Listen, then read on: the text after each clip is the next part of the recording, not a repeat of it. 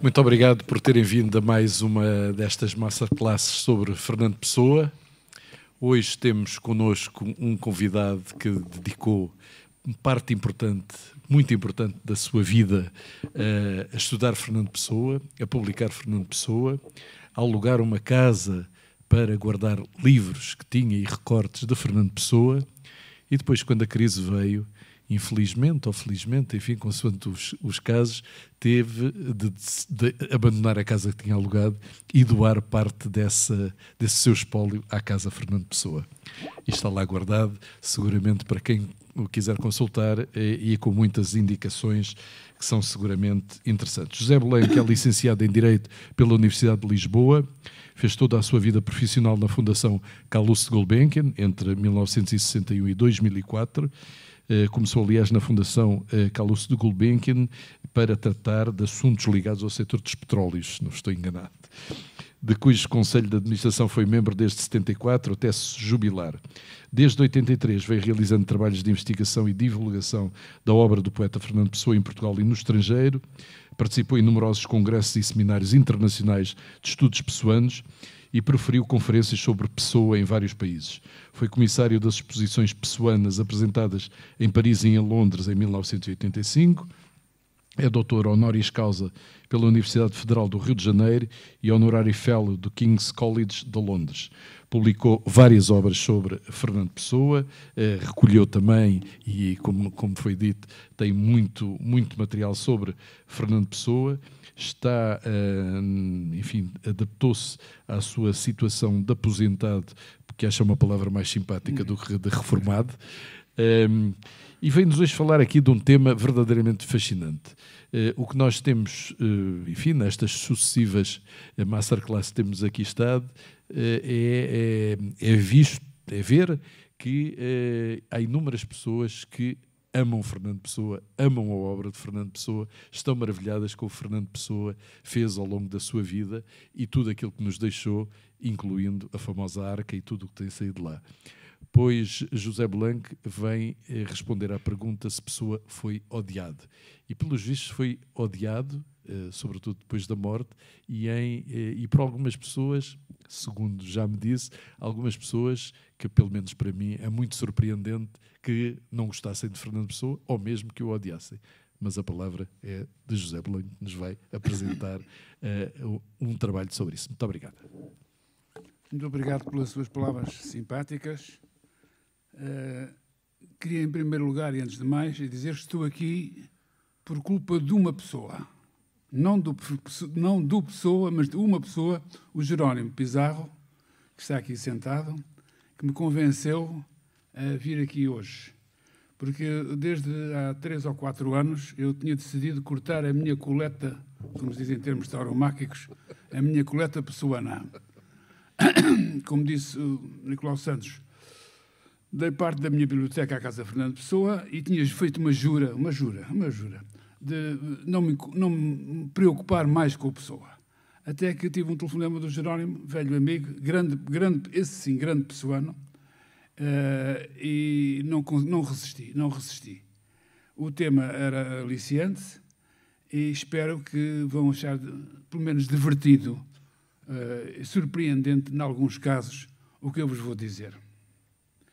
Uh, vão de reparar que pus um subtítulo, uh, porque o ódio, há, vão ver, alguns casos são de ódio, mas outros não. Não se pode falar de ódio, mas simplesmente de inimizade. Portanto, são, o subtítulo é Os Inimigos de Fernando Pessoa.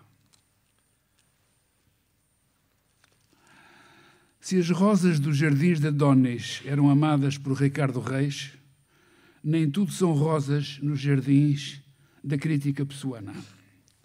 No ramalhete universal de flores que celebra o gênio de Fernando Pessoa, encontram-se de vez em quando cardos, catos e outras plantas agressivas cujos espinhos quero aqui brevemente detectar. Os espinhos das vozes inimigas começaram a fazer-se sentir ainda em vida do próprio Pessoa. Graças a Pedro da Silveira, que descobriu o texto, e a Joaquim Francisco Coelho, que o publicou, temos hoje conhecimento de uma crítica feita em 1925 por dois autores que se escondiam atrás dos pseudónimos Mateus da Prata e Julião Farnel, num opúsculo intitulado Cadastro, publicado em Lisboa, em que se satirizavam várias figuras literárias representativas do modernismo em Portugal. Fernando Pessoa era o objeto do seguinte poema, em verso mais ou menos de pé de quebrado, em que pela primeira vez se tentava, em tom jocoso, ainda não chegámos nesta altura ao ódio ou à inimizade, mas à troça, dar uma explicação do fenómeno heteronímico. O Fernandinho é pessoa, com tantos nomes dispersos que não se encontra em Lisboa, arrebanhados à toa, apelidos tão diversos. Isto nele é tão banal como a destreza num potro. Se a obra encarreira mal, pensa a gente, é natural. Se não é dele, é do outro. No mesmo ano, o escritor Mário Sá publicou um livro polémico intitulado A Invasão dos Judeus em que procurava demonstrar a origem semita da maior parte dos intelectuais modernistas portugueses, fazendo de pessoa, de, aliás, de quem era amigo, um retrato pouco simpático. Nós o vemos em recorte feminino e trêmulo, aconchegando a luneta, meditando e atuando. Nós o vemos fisionomicamente hebreu, com tendências astrológicas e ocultistas, um verdadeiro sacerdote do Talmud, prudente, cauteloso, tímido, dissimulado em intenções, não desmentindo a agitação temerosa que deveria ter presidido aqueles seus antepassados no gueto. Deste mesmo pavor se ressente todo o seu pensar e literatura. Tudo isto se revela pelos seus numerosos pseudónimos, esta multiplicidade de pseudónimos a que ele chama multiplicidade de personalidades é uma ausência de personalidade única. Enfim, uma falta de caráter literário. Desnecessário seria, de Fernando Pessoa, conhecer-lhe a ascendência para imediatamente a reconhecer. Ela está-lhe na alma como no rosto, na psicologia como na fisiologia. Este tema de chamarem judeu ou pessoa vai aparecer, vão ver, 70 anos depois, mais tarde, nos Estados Unidos da América. Das dez críticas à mensagem publicadas em vida de Fernando Pessoa, salienta-se a que Tomás Ribeiro Colasso escreveu no número 70 da revista Fradique, de que era diretor. Conhecido o caráter ultraconservador de Ribeiro Colasso, seria de esperar que uma obra premiada como de inspiração nacionalista pelo Secretariado da Propaganda Nacional, órgão do Estado Novo, fosse recebida com elogios. Porém, tal não aconteceu. Tomás Ribeiro Colasso começa por dizer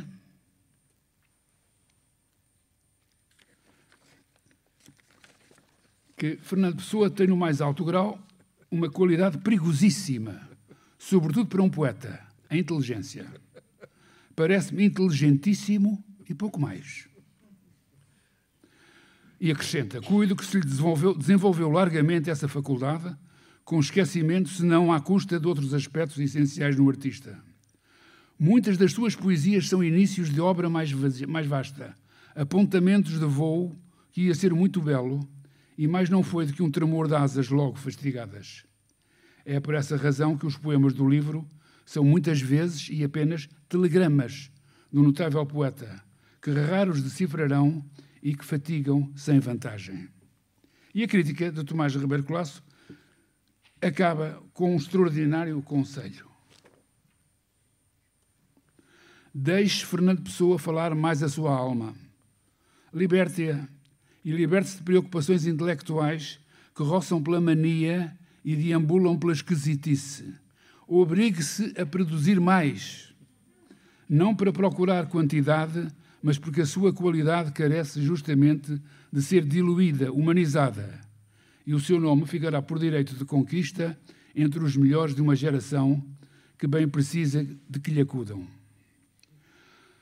Seis anos após a publicação da mensagem, o muito conservador conselheiro Fernando Souza, diretor do jornal católico A Voz, criticava as extravagâncias de pensamento e de forma que deslustram muitas composições de Fernando Pessoa, que era um espírito transviado por influências maçónicas e teosóficas. E acrescentava esta coisa maravilhosa. não me parece que o estudo da mensagem seja propício à cultura sã de espíritos juvenis. Poucos meses depois da publicação da mensagem e da sua premiação pelo SPN, rebentava na imprensa uma polémica em volta da chamada Lei das Associações Secretas, que viria a ser aprovada pela Assembleia Nacional a partir de um projeto do deputado José Cabral. A polémica foi despolutada por Fernando Pessoa com o um artigo intitulado Associações Secretas, publicado no Diário de Lisboa de 4 de fevereiro de 1935. Por motivo desse artigo, Fernando Pessoa foi abundantemente atacado, devendo-se a José Cabral e Alfredo Pimenta as críticas mais violentas que atingem o nível de ofensa pessoal. Criticando Fernando Pessoa, José Cabral escreve nas páginas do jornal A Voz. Perdão, desculpa, peço desculpa. Isto acontece sempre.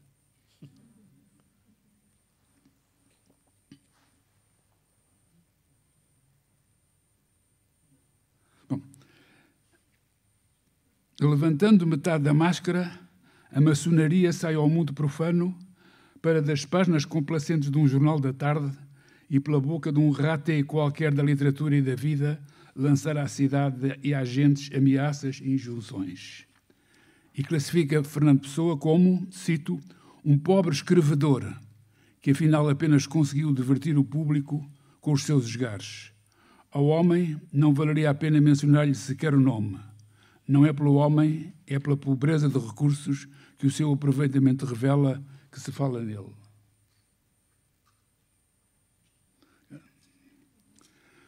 Eh, eu penso que o Fernando Pessoa deve ter ficado zangadíssimo, aborrecidíssimo com estas referências à sua insignificância. Não vale a pena falar no nome dele. Eh, um raté da vida Uh, o José Cabral, uh, se não tivesse outro talento, não tivesse, tinha certamente o talento de ferir o Fernando Pessoa no mais fundo da sua, da sua personalidade. No mesmo jornal, Alfredo Pimenta, que era um, um dos inimigos de estimação de Fernando Pessoa, publicou um extenso artigo exclusivamente dirigido a provar a crassa ignorância do poeta em matéria em causa, a história da maçonaria prevenindo que intervinha na polémica não como apologista nem como adversário da maçonaria, mas simplesmente como historiador, Alfredo Pimenta iniciava assim o seu texto. Se deixasse passar em julgado o que há de substancial no artigo lastimoso do Sr. Fernando Pessoa, havia de supor-se que só o Sr. Fernando Pessoa sabe o que escreveu, ou, o que é muito pior, que ninguém sabe o que o Sr. Fernando Pessoa ignora além daquilo que conhece. Este também parece quase em estilo pessoano, uma frase em estilo pessoano que deve ter enfurecido o Fernando Pessoa. Anos mais tarde, em 1948, o respeitado crítico e pensador jesuíta João Mendes escrevia na Brutéria que, ao olharmos para o conjunto da obra pessoana, nessa altura tinham sido já publicados os quatro volumes da edição ática, invade-nos a sensação de qualquer coisa fracassada, revelando uma falta de estruturação que é resultante da falta de alma, a ausência do princípio vital que desse calor e pulsação a um corpo vivo. Não se finge de Deus impunemente. É bem conhecida a opinião que Teixeira de Pascoais tinha de Pessoa e que manifestou publicamente numa extraordinária entrevista concedida em 1950. Em discurso direto, afirmou Pascoais: Considero, sim, Fernando, sim, senhor Fernando Pessoa como um grande talento, mas mais, afirmo que como crítico e como ironista não houve outro que o igualasse. Atenção, ironista. Não digo que não foi mau poeta, digo que não foi poeta, isto é, nem bom nem mau poeta.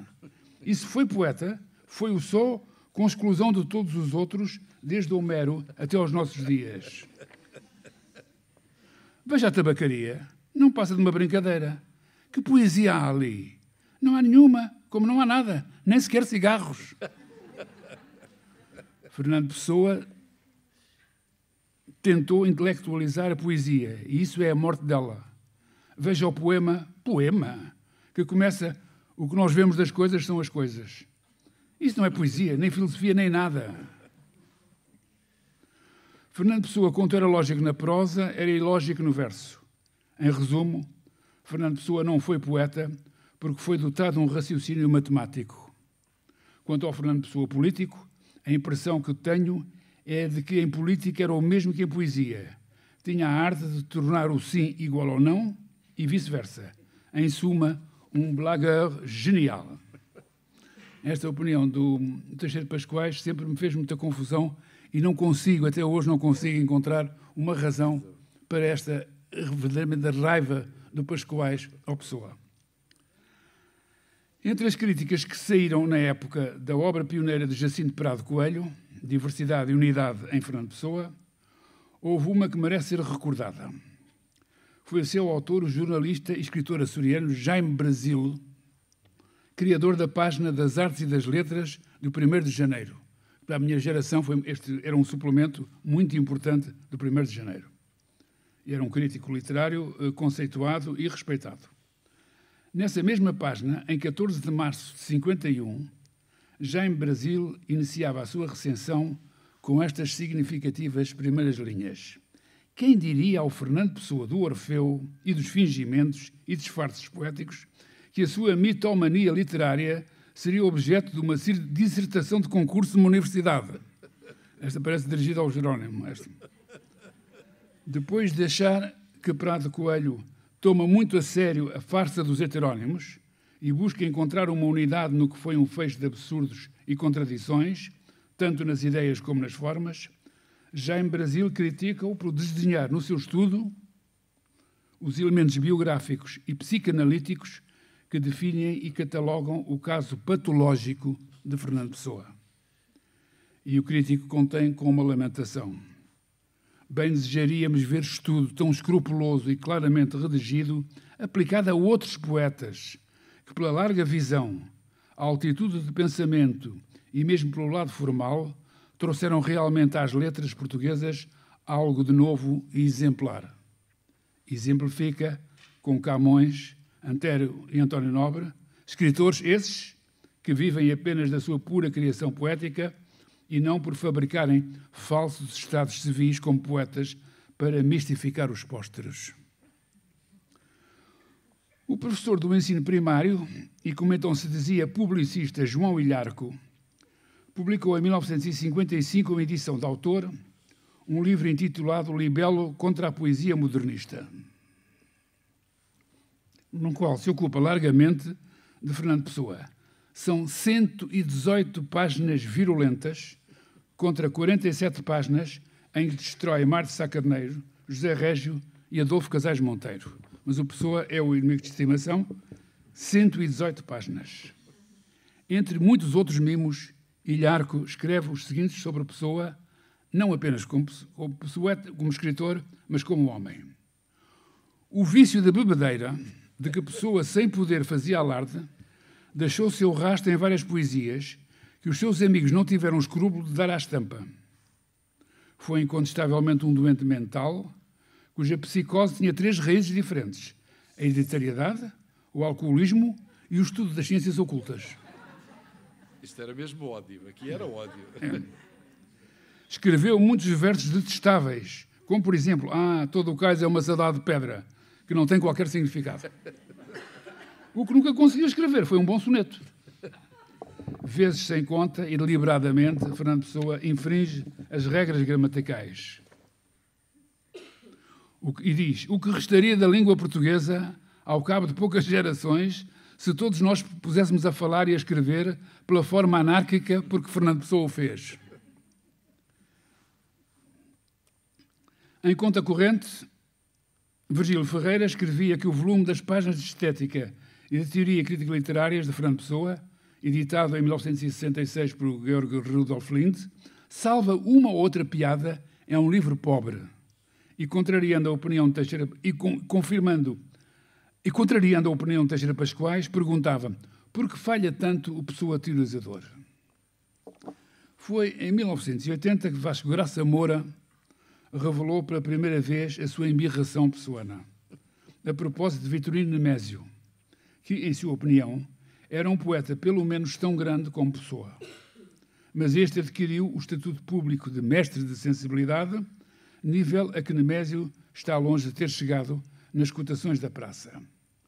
Mais tarde, Graça Moura haveria de, haveria de declarar numa entrevista: Não sei se gostarei de 10% daquilo que Pessoa escreveu, embora eu seja muito marcado na minha poesia, como quase todos nós. O Pessoa irrita-me em grande parte, mas mais do que isso, irrita-me a liturgia, o exercício sacralizante em redor da sua figura. É irritante e injusto.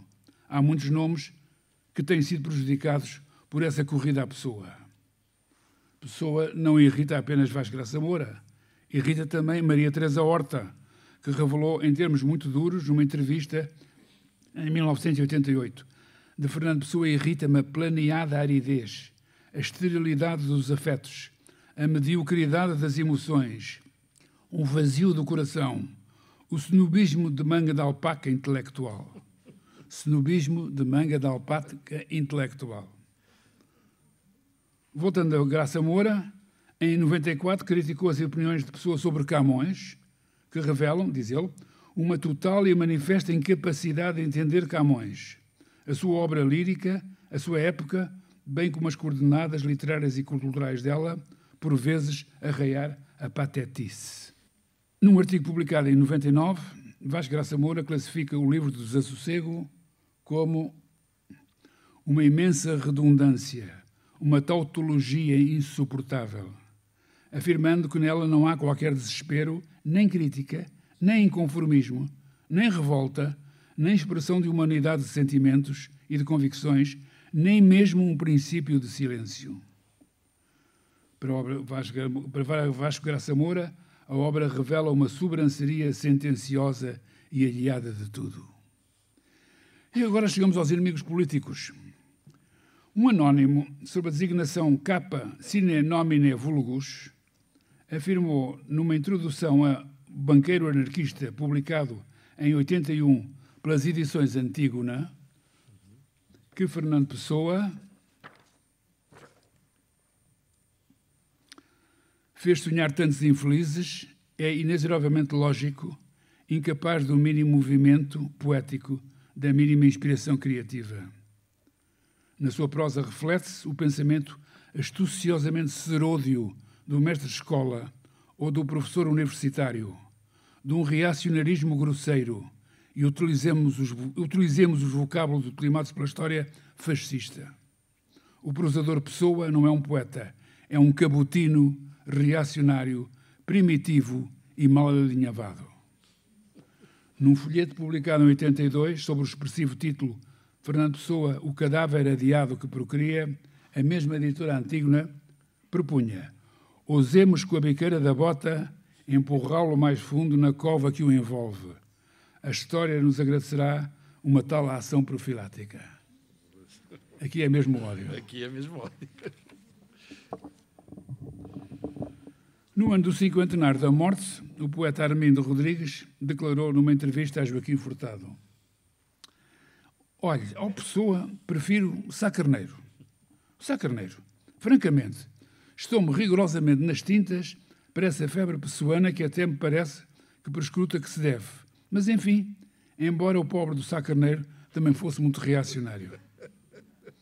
Anos mais tarde, em 98, Armindo Rodrigues voltaria a ocupar-se de Pessoa no seu livro de memória, chamando-lhe artificioso, quase invariavelmente, invariavelmente hábil, mas não raro desastrado, caminhando por cima de toda a folha com a aparência de triunfante, arguto, sem dúvida nenhuma, e mais do que tudo, esperto estratego da sua glória.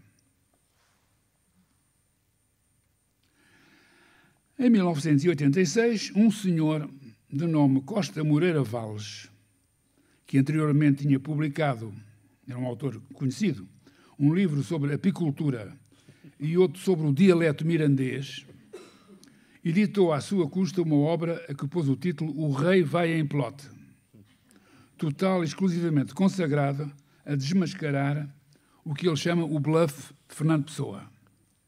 Entre muitas e verdadeiras pérolas de crítica literária, escreve que a mensagem é feita de poemas, poeminhas e poemetos de que só alguns obedecem às regras da composição literária.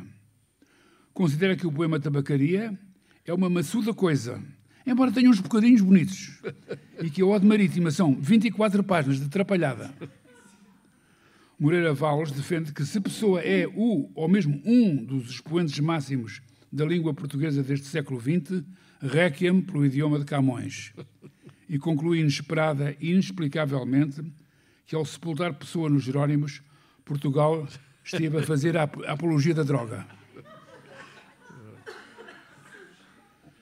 Costa Bruxado, que conheceu Fernando Pessoa, com quem tem uma fotografia, uma fotografia célebre tirada no Martim da Arcada, disse em 1987 nas suas memórias coisas bastante desagradáveis sobre o poeta. Coitado, passava obscuramente pelas ruas de Lisboa sem ninguém dar conta dele, porque sempre que escrevia era de tal forma hermético e confuso que ninguém o entendia. Parecia muito preocupado com os destinos da humanidade, mas não tinha humanidade nenhuma. Era seco, árido, frio, calculista, de um raciocínio geométrico. Talvez o único nosso, o único nosso, o nosso único poeta, grande poeta sem amor. Um crítico maior de Fernando Pessoa foi o médico Mário Saraiva, que ao poeta dedicou dois livros, não um, mais dois. Os livros são o caso clínico de Fernando Pessoa de 90 e o Pessoa ele próprio, novo estudo nosológico e patográfico. Além de médico, Mário Saraiva foi escritor, historiador, pintor, desportista, praticante de tiro, ilusionista e doutrinador monárquico neoantigralista. Para o clínico, a saúde mental de Fernando Pessoa pede um exame médico antes de quaisquer considerações literárias ou interpretativas. A análise dos seus escritos leva a concluir que a pessoa sofria de esquizofrenia mista de hebefrénica e paranoica, de que são sintomas. Os delírios de grandeza, a abundância de neologismos esquisitos, a perda de sentimentos éticos, a tomada de atitudes estranhas ou excêntricas, a diminuição ou perda de afetividade, os absurdos e despropósitos, etc, etc. Saraiva dá à pessoa a devida desculpa por causa da sua doença mental, o poeta não é inteiramente responsável de tudo quanto criticável fez ou escreveu, especialmente nos últimos anos da sua vida, durante os quais se aproximou mesmo da demência. E depois deste douto diagnóstico, o clínico Mário Saraiva dá sem apelo nem agravo a estocada final. Para a dignidade da cultura portuguesa, é imperioso banir o bluff Fernando Pessoa e remetê-lo à sua insignificância. No seu segundo livro, Mário Saiva utiliza o livro do Desassossego como base muito importante de diagnóstico, para provar que a pessoa era um definido psicopata, com fortes perturbações da razão e do discurso. A essa perturbação associavam-se a ciclotimia, com acentuação das fases depressivas, anomalia sexual de comportamento e de ideação, fobias, alucinações auditivas e oftálmicas e a obstinação de resolver problemas insolúveis, cujas vias, segundo o Dr. Saraiva, a pessoa procurou no esoterismo, na astrologia na alquimia. E agora a girândola, maravilhosa girândola final. Por todas estas razões, escreve o Destino Clínico que a investigação no espólio, ou seja, a preparação da edição crítica, deveria incluir indispensavelmente a colaboração de médicos especializados. Com o clínico Mário Saraiva encerra este rol de vozes discordantes que se têm feito ouvir em Portugal. Mas há também vozes discordantes. Do Brasil, país onde Fernando Pessoa é venerado como um mito, registro aqui apenas duas. A primeira foi em 1988, quando Paulo Mendes de Campos escreveu no jornal O Estado de São Paulo. Toda a grande poesia pode ser, pode ser muitas vezes desagradável. A de Fernando Pessoa é quase sempre desagradável. Tem aquela qualidade irredutível, esmagadora, desmoralizante, paralítica do sentimento de pensamento do homem que se encontra, por exemplo, no velório da sua mãe. É uma poesia irrespirável. A segunda opinião é nem mais nem menos de, de João Cabral do Melo Neto, que numa entrevista concedida em 91 à Folha de São Paulo disse: O mal que a pessoa fez à literatura é imenso. Aquela coisa inspirada, caudelosa, caudelosa criou uma legião de poetastros que acreditam na inspiração metafísica. Até Drummond ficou assim no fim da vida. Sei lá, foi por preguiça. Dois outros exemplos estrangeiros vêm dos Estados Unidos da América. Um dos mais violentos críticos de Pessoa é, sem dúvida, o poeta Allen Ginsberg, que no seu livro Cosmopolitan Greetings, publicado em 94, inclui o poema Salutations to Fernando Pessoa, violenta diatribe contra o poeta português, em que se incluem versos deste género. Cada vez que leio Pessoa, penso que sou melhor do que ele. Faço a mesma coisa mais extravagantemente ele é apenas português. Eu sou americano, no maior país do mundo. Por que razão sou melhor do que pessoa? Sou conhecido em quatro continentes, publiquei 25 livros em inglês e ele apenas três. Mas ele é português, embora não tenha culpa disso. Depois de uma série de comparações, todas elas desvantajosas para a pessoa, incluindo a própria altura, ele diz que é mais alto, tem 1,86m e o pessoa tinha 1,75m, a Ginsberg acaba o poema classificando a poesia pessoana como diarreia oral e chamando ao seu autor Pessoa Shmesoa, ou seja, Pessoa é um réu judeu. 70 anos depois de Mário Sá, o pobre de Pessoa é insultado no seu túmulo. Finalmente, o mais conhecido é, porventura, um de um crítico da revista Time de seu nome Paul Gray, que ao fazer em outubro de 94 a recensão do livro de Harold Bloom, The Western Canon, escreveu que o grupo de 26 escritores que para Bloom constituem o cânone da literatura universal incluía poucas surpresas. Uma delas era The Obligatory Academic Obscurity, Portuguese poet Fernando Pessoa. E por aqui me fico. Para vosso e meu sossego, estes espinhos são esmagadoramente minoritários relativamente às rosas dos jardins pessoanos.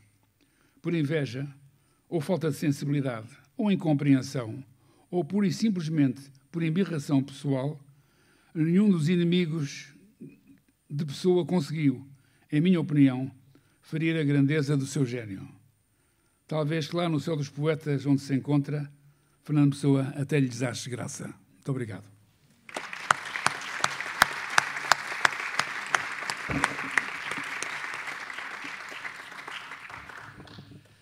Bem, eu não sei se todas as pessoas estão esmagadas como eu, mas não sabia que Fernando Pessoa tinha tantos, tantos, enfim, críticos ferozes uh, à sua obra, a maior parte deles, de qualquer maneira, depois da, da sua morte, e pelos vistos até o Alan Ginsberg, não é?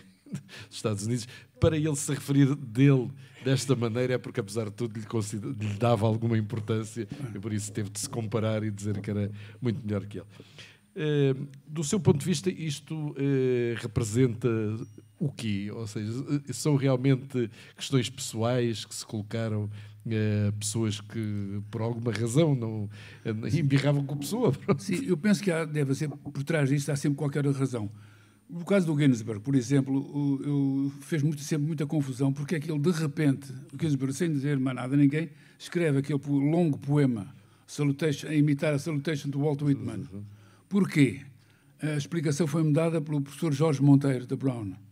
É que o, pessoa, o, o Ginsberg ressentia que o Pessoa tivesse reconhecido o gênio do Walt Whitman muito antes dele, 45 anos antes, quando publicou a, a, a, a saudação ao Walt Whitman, coisa que o, Ginsberg só fez 45 mais, anos mais tarde. Portanto, era uma questão de, de, de, de ciúmes, de ciúmes.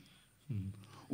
Pelas quais eu penso que foi, penso que é a razão, o, o facto do Fernando Pessoa ter abandonado a águia e ter, enfim, desprezado, ter desprezado o saudosismo e, o, e, os seus, e, os seus, e os seus corifeus.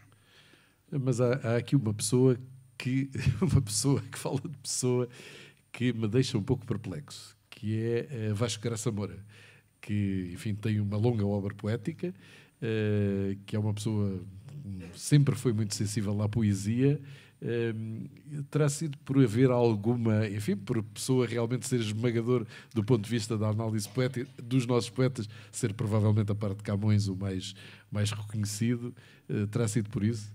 Eu penso no caso do Vasco, Graça Moura, a razão essencial era o Vasco Graça Moura, como sabe, era um camonista uh, notável, notável. E para ele o Camões, e com razão, era um gênio intocável e o Fernando Pessoa tinha inveja do Camões e, portanto, denegria o Camões.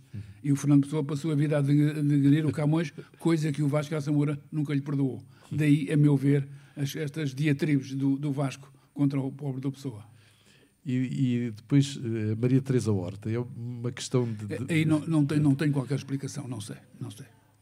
Talvez alguém aqui no público saiba, conhecendo a Maria Teresa Horta. A, a, poesia da Maria Teresa Horta é muito, muito física, muito, eh, e talvez a de pessoa realmente talvez não seja exatamente esse tipo de poesia e pode vir daí algum distanciamento. Mas de qualquer maneira, isto é, é, é, é uma faceta muito pouco conhecida dentro de. Não sei se o José Blanco eh, dedicou a sua vida não só a isto, seguramente. Sim mas descobriu, uh, interessou-se por estas críticas à pessoa. Porquê? Não, não, eu descobri as críticas à medida que fui estudando a pessoa uhum. e fazendo a publicação, preparando a publicação do meu livro, da minha bibliografia, e resolvi, por uma questão de, de curiosidade, começar a, a, acumular, a reunir esta, esta, esta, estas opiniões, estas opiniões divergentes, uh, só por, por, divertimento, por divertimento. E algumas são divertidas, aliás. Eu vi pela reação das pessoas que se riram porque é de, dá, um, dá um vontade de rir. Uma, uma coisa que me faz muita confusão é a do médico, do, do, do Mário Saraiva, que eu não conheci pessoalmente, ele já morreu. Morreu há muito pouco tempo. Uh, mas uh, falando com, com colegas dele, com médicos, me disseram isto é um, tudo o que o Mário Saraiva diz, sob o ponto de vista científico, está errado. Uhum. Não disparate. Porquê? Voltamos à questão. Porquê é que o Mário Saraiva diz estas coisas todas do Fernando Pessoa? Ele escreveria poesia, o Mário Saraiva? Não. Não, não além, de, além de monárquico uh, e de atirador de, de olímpico, uh, não, não julgo não, não, não, escrevia poesia, não. Muito bem. Bom, mas isto foi, uh, enfim, o, o Jerónimo ter, ter trazido este tema para aqui foi também um gesto de grande, grande abertura, sendo ele um pessoano convicto, mas mostrar também o outro lado, ou seja, a não unanimidade em torno da obra de, de Fernando Pessoa. Mas hoje em dia esta, há, há, realmente uma grande unanimidade que Pessoa foi um enorme poeta. Ah, sim, é, uma, é, uma, uma, uma, é reconhecido universalmente, reconhecido universalmente e cada, cada, vez, cada vez mais, cada vez mais. Mesmo nos Estados Unidos, e apesar mesmo, do Ginsberg. Mesmo, mesmo nos Estados Unidos, o Jerónimo melhor do que eu sabe isso. Eu lembro de ir aos Estados Unidos e, quer dizer, era, era perfeitamente desconhecido. Mas foi, foi tão... Eh, a, a, a gafe do homem, do Paul Gray, no, na, no Time Magazine, não tem, não, tem, não, tem, não tem perdão, não tem desculpa, era realmente por ignorância total. Porque nesta altura em, em que ele publicou, o Fernando já começava a ser conhecido nos Estados Unidos. Hum. Não era a obscuridade académica uh, de, que falam, de, que ele, que ele falou. E no, no Brasil, como é que fica muito surpreendido de ver aquela crítica do Cabral de Melo Neto? Também sendo, eu, sendo também eu. João Cabral, tão... também não sei, não tenho explicação, não tenho explicação para isso. Não tenho explicação. Seria alguma dor de cotovelo, uma pequena dor de cotovelo? É possível, não sei, não sei, não sei. Porque, porque no Brasil a pessoa é idolatrado, é, é? É idolatrado. É.